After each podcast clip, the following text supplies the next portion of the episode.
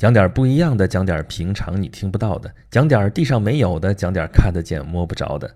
这里是演讲录的一个小系列，演讲星语啊，Rex 继续给你讲一讲星星那些事儿啊。咱们这个星座系列讲了这半天，这才讲到黄道十二星座里边的第四个星座啊，这就是巨蟹座。那巨蟹座嘛，顾名思义就是大螃蟹嘛。啊，你去看这个星座的图片啊，到处去找一找、搜一搜，那它就是一个螃蟹的一个形象啊。那么这个星座的一个符号，大家如果去看的话啊，无非也就是啊，像是螃蟹的两个钳子在那儿啊。也有人说这是一个螃蟹，也有人说这是俩螃蟹、俩小螃蟹在这对着。但甭管怎么说，它都是螃蟹啊，这个没什么可说的。这个巨蟹座在全天八十八个星座里边，可真不是一个显眼的星座啊。这个巨蟹座的朋友们不要怪我啊，这实事求是啊。巨蟹座本身不是很大，也不是很亮，它最亮的星星才三等星。那我这眼神儿去看那星星，那就就别说在城市里了，城市里肯定啥也看不见。就算在这个光线条件好的地方，我这大近视眼去看，肯定也看不着。那么在古希腊神话当中，这个星座故事来说呢，呃，这巨蟹座也不能说是一个主角啊，这是一个大配角，这个配角的配角。啊，这个我真的不是胡说八道啊，绝没有对巨蟹座的朋友们有什么不敬的意思，咱实事求是啊。这个古希腊神话啊，前面讲的是一些神的故事，那后面讲的就是一些大英雄的故事啊。咱们前面已经讲过好好些个大英雄了啊，讲过什么珀尔修斯的故事，对吧？杀美杜莎那个，把他脑袋踢出来，啊，一看一眼变成石头，就那人的故事。后来咱们还讲过这个二哥英雄的故事啊，那是英雄的群像啊，包括双子座里边，哎，也有他们也参与到这个二哥传的这个去取金羊毛的这个事情啊。那后边还有一个大英雄啊，非常非常有名的大英雄，恨不得他就是最重要的一个大英雄了啊。他也参加过这个二哥英雄啊，就是他也去参加过取金羊毛，但是半途就撤了啊。咱们前边其实讲过他的故事，就是大力神赫拉克勒斯 （Hercules）。这个人的故事那可不是一般的故事，那太丰富了。咱们后面会有专期节目专门讲赫拉克勒斯前前后后所有这些故事。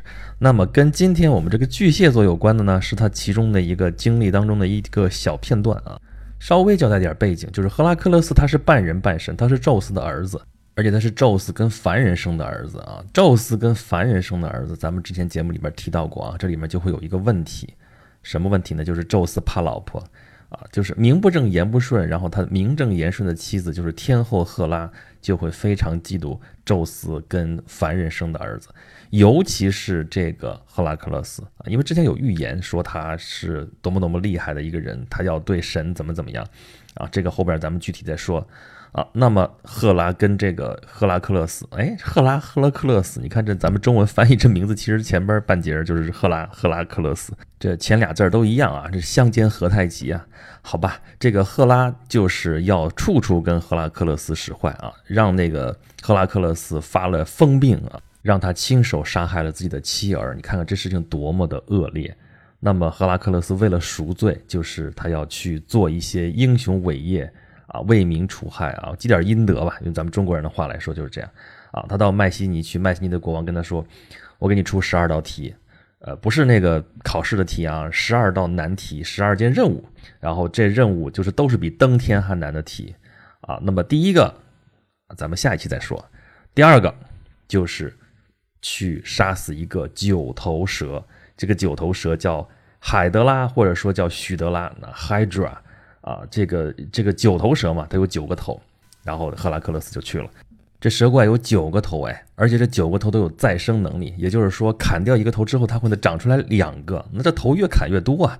本来是九头怪，这这这一生二，二生三，三生万物了，这还了得？那这赫拉克勒斯是一筹莫展，怎么办啊？关键时刻，他侄子扔给他一个火把，说你砍掉一个头之后，把那个火把就烧那个头，就是要要长出来那个头，这样的话这个头就不会再长出来。这好歹是把九头蛇。弄得砍掉了八个头，最后只剩下一个头。这一个头，最后就要把它给干掉的时候，我们这期节目的主角就要出场了，就是那只大螃蟹啊！天后赫拉一看，怎么着？这九头蛇要被赫拉克勒斯给干掉了，那可不行，说我不能功亏一篑，那就从海里钓了一只大螃蟹过来，真的就是巨蟹过来要捣乱啊！怎么着呢？就拿这个钳子去钳住赫拉克勒斯那个脚。可是赫拉克勒斯是大力神呢，大力神会怕一只螃蟹吗？好，你钳我，那就有的版本里面是说用棒子，有的版本里边是说赫拉克勒斯就拿脚直接一踩，就把这个螃蟹给踩碎了。螃蟹壳再硬，但是赫拉克勒斯这个神力惊人，直接就给踩碎了啊！总之，这是一只很悲催的螃蟹啊，它忠于职守，但是呃最后却没有什么好的结果。可是啊，它它的主子就是天后赫拉，并没有把它忘记啊，就把它升到了天上，这就是巨蟹座。这就是巨蟹座的星座故事啊，最主流的一个版本啊。那你说这里边这个故事当中谁是主角？那肯定是赫拉克勒斯，对吧？这是大英雄啊，整个这个故事讲的就是以他为主人公的。那么许德拉呢？啊，就是那个蛇怪啊，啊，他也有交代啊。最后那个头终于还是被赫拉克勒斯给砍下来了，所以这个蛇怪就死了。那么他死了之后也升到天上去，变成了呃星座是什么呢？就是长蛇座啊。这个八十八个星座当中有好几条蛇啊，有长蛇座，有巨蛇座，还有水蛇座啊。这个后边咱们有机会慢慢讲。那这条呃长蛇座，你看那个拉丁文那个名字就叫 Hydra，就是海德拉或者叫许德拉，这个发音的问题啊。那你说许德拉他是直接阻止这个赫拉克勒斯这个英雄这个道路往前走的这个这个这个妖怪啊，他是直接的这个坎儿，所以他是一个配角。那么这个螃蟹呢，它是辅助这个许德拉这个蛇怪的这么一个角色。那你说它是不是配角的配角？所以我真的不是胡说八道啊，这是故事里边就这么讲的。但是就从咱们这期节目来说的话，咱们这期节目的主角可是巨蟹座啊，这个没什么可说的啊。当然，虽然这个巨蟹座这个在天上啊占的面积并不是很大。亮度也不是很亮，但是它有很多有意思的事情啊。咱们主要来讲两点，一个是，啊，我知道很多朋友这个星座的启蒙都是在小的时候看《圣斗士星矢》啊，当然这可能也暴露年龄了。现在 九零后、零零后根本也不知道《圣斗士星矢》是什么，这也很有可能啊。但是看过这个《圣斗士星矢》的，肯定知道这个十二个黄金圣斗士里边，巨蟹座的圣斗士是比较邪恶的一个黄金圣斗士啊，他背叛了自己的使命。啊，这是彻底的一个坏人。然后大家有没有印象？他的绝招是什么？积湿气地狱波，或者叫积湿气冥界波。哎，大家有没有想过，他为什么会有这样的名称呢？这积湿气是怎么回事？这就是巨蟹座里面最有特色的一个天体了。是什么？啊，就是积湿气，它就叫积湿气啊。积尸气是什么东西？啊，顾名思义，就是积了一堆尸体在那儿出来的一团气。真的是这个意思啊！就是古人看到的天上，看到这个位置的时候，看到一团，也看不到什么星星，但就看到一白茫茫的一片，也分辨不出来里边到底是什么星，就像鬼火一样。我们知道鬼火是什么？鬼火实际上是磷火嘛，那个尸体堆在一块儿，然后白磷出来自燃了啊，这是鬼火。那么古人不知道这个原理嘛？反正就是跟一堆尸体有关。啊，对在那个地方，而且那个星宿在二十八星宿里面叫什么？叫鬼宿啊！井鬼柳星张翼轸，这个鬼宿啊，就是你看，就跟这些幽冥之事就联系在一起啊。那么这个积尸气实际上就是一个疏散星团啊，在天文学上叫 M 四十四啊。咱们之前不讲过，金牛座里边也有星团嘛，这是卯星团啊，B 星团。那么在巨蟹座这个地方，这也有积尸气这样一个星团。就从这个积湿器这个星团的这个名称上来啊，引起联想啊。那个车田老师就是说《圣斗士星矢》嘛，然后里边就把这个巨蟹座啊，就描述的就跟死亡离得很近啊。大家想想，那个黄金圣斗士叫什么名字来着？Death Mask，我们汉字按音译的话，迪斯马斯库什么什么东西？其实是什么东西呢？Death Mask，死亡面具啊，这也是跟死亡紧紧的联系在了一起啊。所以要把这个黄金圣斗士，这个巨蟹座的黄金圣斗士写的那么坏啊，这个坏都快流油了啊！当然，后面这个巨蟹座的黄金圣斗士并不都是坏人啊。后面近些年这不是出过这个续集嘛？啊，续集其实是演的这个圣斗士的前传啊，就是两百多年前的那一次圣战的时候，那个那时候的教皇。原本就是巨蟹座的黄金圣斗士，这就是完全正义的一方了啊！他的绝招也是用这个积湿气转灵波什么什么东西，但是就完全正义的一方，而且实力非常的强大。有的时候是真的是要佩服一下一些作者的想象力啊！这个本身只有积湿气这样的一点点的这个灵感，然后他就可以敷衍出一大段这样的故事，塑造出一个一个这个鲜活的形象啊！这就叫艺术创作。好吧，咱们前边只是讲了巨蟹座的星座故事，以及巨蟹座里边这个比较有代表性的天体和它背后的文化故事啊，文化现象。后面要聊的就是有关于巨蟹座的一个呃最有意思的一件事情吧。啊，有关于巨蟹座，其实有这么一个段子啊，就是说开玩笑啊，说黄道十二星座里边啊，哪个星座研究的比较多呀？或者说研究哪个星座的机构比较多呀？答案就是巨蟹座。为什么呢？你看啊，有全世界的都有这种巨蟹座研究中心啊，还有这个中国呃反抗巨蟹座协会，什么中国巨蟹座基金之类这样的东西啊。这个当然是开玩笑，但是为什么会有这样的玩笑呢？就是因为。大家有没有注意到巨蟹座这个词是什么？是 cancer。那这个 cancer 这个词啊，这个如果把那个第一个字母大写换成小写的话，那 cancer 是什么？就是癌症。所以刚才这个段子里边的这些什么研究巨蟹座的什么机构，其实不是研究巨蟹座的啊，都是研究癌症的机构啊。刚才说的其实都是什么癌症研究中心啊、癌症基金会啊，还是什么中国抗癌协会啊之类这样的机构啊。那么这个地方就有意思了。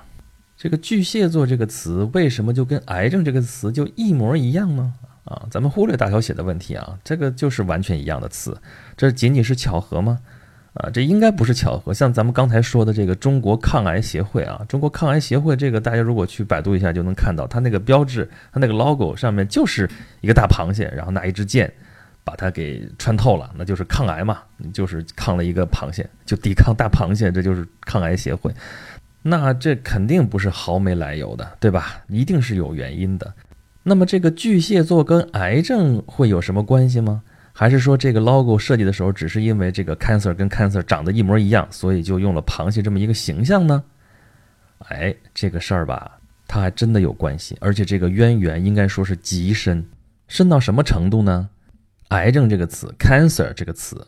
它本身真的就是螃蟹的意思，而且用的就是螃蟹这个意思，啊，说这话可是要数到几千年前了，在古希腊时代，啊，古希腊时代的这个我知道有医圣啊，希波克拉底啊，有著名的希波克拉底誓言，就是医生上岗之前要念诵这个希波克拉底誓言啊，我是医生啊，我要救死扶伤，如何如何这样的一个誓言，这就是希波克拉底，是古希腊非常著名的一个医生。啊，他当初就接触过癌症这样的病例，因为人类得癌症并不是现在才有，啊，古代自古以来就有癌症这样的病例出现。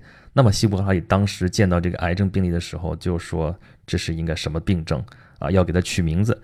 取名字的时候呢，就用了希腊语当中“螃蟹”这个词啊，就是说得了这种病啊，咱们现在叫癌症的这种病，就叫它螃蟹啊。当然这是希腊语啊啊，叫什么 “cankinos”。为什么要叫它螃蟹呢？啊，就是因为我们知道癌症是什么东西啊，就是恶性肿瘤嘛。咱们简单来说啊，就是恶性肿瘤。那么肿瘤一旦长成像这种晚期的这种病人啊，长出来这个肿瘤，它会比较硬，硬硬的，就像螃蟹壳一样。所以当年希波克拉底就给这种病症取名叫螃蟹。啊，当然还有一种解释是说，是病人疼起来的时候啊，就是像那个被螃蟹的那个钳子钳住了一样啊，就是疼痛难忍，又甩又甩不掉啊啊！当然这些说法其实都是后世的这样一个猜想啊，但是我们能知道的结果就是希波克拉底当年给这种病取名就叫 cankinos，就是螃蟹，希腊语用的希腊词。那么后来我们知道罗马人基本上是全盘继承了这个希腊的文化啊，但是罗马人是讲拉丁语的。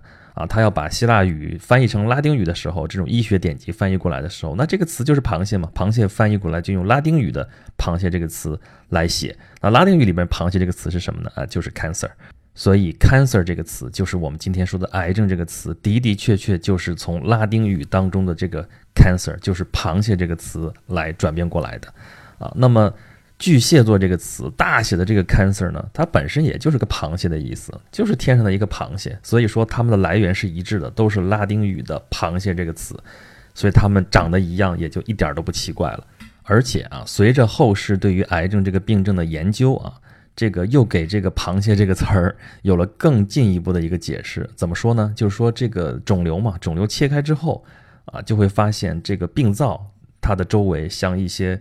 螃蟹的小爪一样伸进了四周的组织当中，那就又给它增加了一个“螃蟹”这个词的引申意思啊，这个叫周围组织的浸润现象啊。再再往下说，咱就不懂了啊，这个咱也不是学医的啊，就不在这儿班门弄斧了啊。总之，我们可以知道，这个癌症叫 cancer 和巨蟹座叫 cancer，这不是一个巧合。既然讲到了癌症，那么我们不妨在这里多说一说“癌”这个字啊，这个字之前并不读“癌”啊，读什么呢？啊，我们可以看到这是一个形声字啊。汉字的造字法有所谓的六书啊，六书当中最大的一笔就是形声字啊，就形声字是数量最多的啊。形声字的典型的这个特征是什么呢？有形旁，有声旁。那么“癌”这个字很明显的就是形声字，那么它的形旁肯定是病字头了，对吧？它是一种病。那声旁是什么呢？声旁就是底下一个品，一个山，对吧？三个口底下一个山，这个字儿读什么呢？这长得怪里怪气的，是不是一个字都很难说，是吧？啊，我记得我上高中的时候啊，我们那个语文老师特别臭屁啊，上课的时候啊，上课的时候在黑板上就写了这个字，三个口底下一个山，然后指名提问我说：“崔岩，你来回答，说这个字读什么？”啊，我当时一脸懵逼，我不知道我在干嘛呢，我忘了我在干嘛了，反正是毫无准备，我就啊，完全不知道啊。然后我的语文老师就特别得意的跟我说：“说这个字。”是岩的一体字啊，那就为什么要问我呢？因为我叫岩嘛，对吧？岩石的岩就是咱们这个演讲录的这个岩，岩的一体字，就是你看这个也很好理解嘛，就山上面有品啊，这个就是个岩石的岩，就是其实就是山上面堆了堆石头，就这个意思，那就是这个字，这个字加上一个病字框，是不是就是癌症的癌呀？对吧？但是按照形声字来说的话，它应该读声旁啊，声旁既然读岩，那这个字是不是应该读岩呢？哎，这个字原来真的就读“炎”啊！各位如果会日语的话，会看到日语当中读到“癌症”这个词的时候，它按照日语的发音读的就很像“炎症”啊，就是炎症。而这个字吧，在汉语里边其实很早就有这个字，但是它之前并不是 “cancer” 这个意思啊，是后来日本人最先用这个字来翻译 “cancer” 这个词。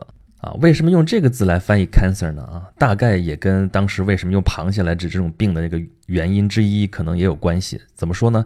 就恶性肿瘤嘛，长到后面咱不说比较硬嘛。那西方人认为长得像螃蟹壳，那东方人就会认为这长得很像石头，像岩石啊，所以就用了这个字来翻译 cancer 啊。这是日本人先用它来翻译的，但是后来到了近现代的时候啊，中国也开始用这个字来指称 cancer。啊，我们现在如果去查资料的话啊，反正是在鲁迅时代的时候就已经用“癌症”这个字来翻译 “cancer” 了，就指的就是我们现在说的这个癌症啊。但那个时候真的就读“炎症”。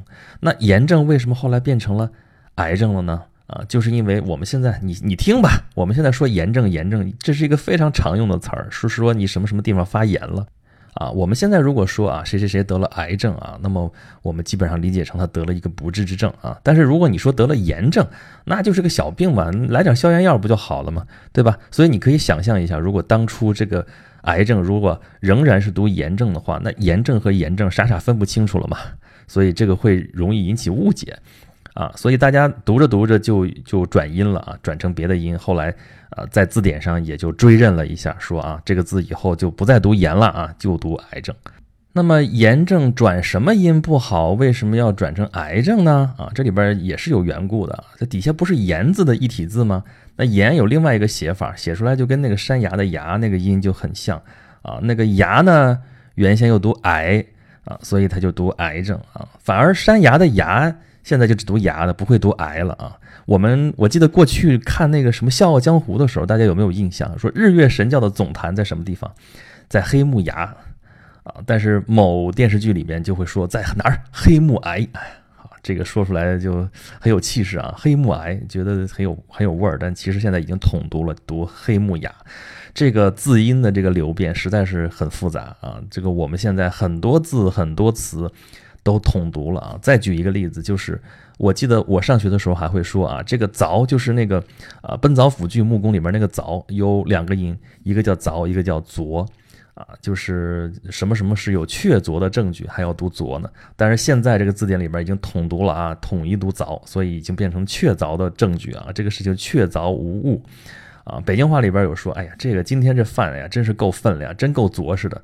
这个“昨”其实就是那个“凿”那个字啊，就还是读“昨”是啊。你要是真说，你说刚才那个说有确凿的证据，改成说确凿无疑，改成确凿的证据，听一听好像也习惯了。这个说很着实，你要说很凿实，这事儿就有点怪了。这个，但这是读音的问题，这就是我们这个语音经过了这么多年这一个转变，然后大家习以为常的这东西，说不上谁对，说不上谁错，可能将错就错，说着说着错的就变成对的了。这就是语音的流变。咱们之前有一期讲过啊，大月枝还是大肉枝啊？还是大肉汁儿啊，其实叫什么都好，你知道你在说什么，你知道你说的这个词它的意思是什么，能够很正常的表情达意，这就 OK。那么“癌”这个字啊，从言到了“癌”这个一转音啊，就免去了很多的误会，这不就挺好的一件事情吗？好吧，今天咱们是从巨蟹座的星座故事啊，讲到了。计时器啊，又讲到了 cancer 这个词背后的另外一层意思，就是癌症啊，又讲了讲啊中文里边“癌”这个字的这个来龙去脉。好吧，这已经扯得够远的了。我们本来是要讲 cancer 这个星座的啊，咱们说了啊，咱们不讲星座运势啊，这玩意儿我也不会啊，我没办法给你掐指算命，咱们就讲一讲这个星座和它背后的这个故事。而扯嘛，这事儿就本来就是咱们这个节目的特征之一啊，所以我就今天扯到了这个地方了。啊，如果大家觉得我扯的实在不像样，可以来跟我吐槽啊！欢迎大家到我的微信公众号“轩辕十四工作室”里边来跟我交流啊！里边还有一个调查问卷啊，就是关于咱们节目下一步的发展的一些情况，还有我的一些想法，欢迎大家来参与。好吧，咱们今天讲巨蟹座就讲到这里，下一期我们要讲什么啦？你们猜？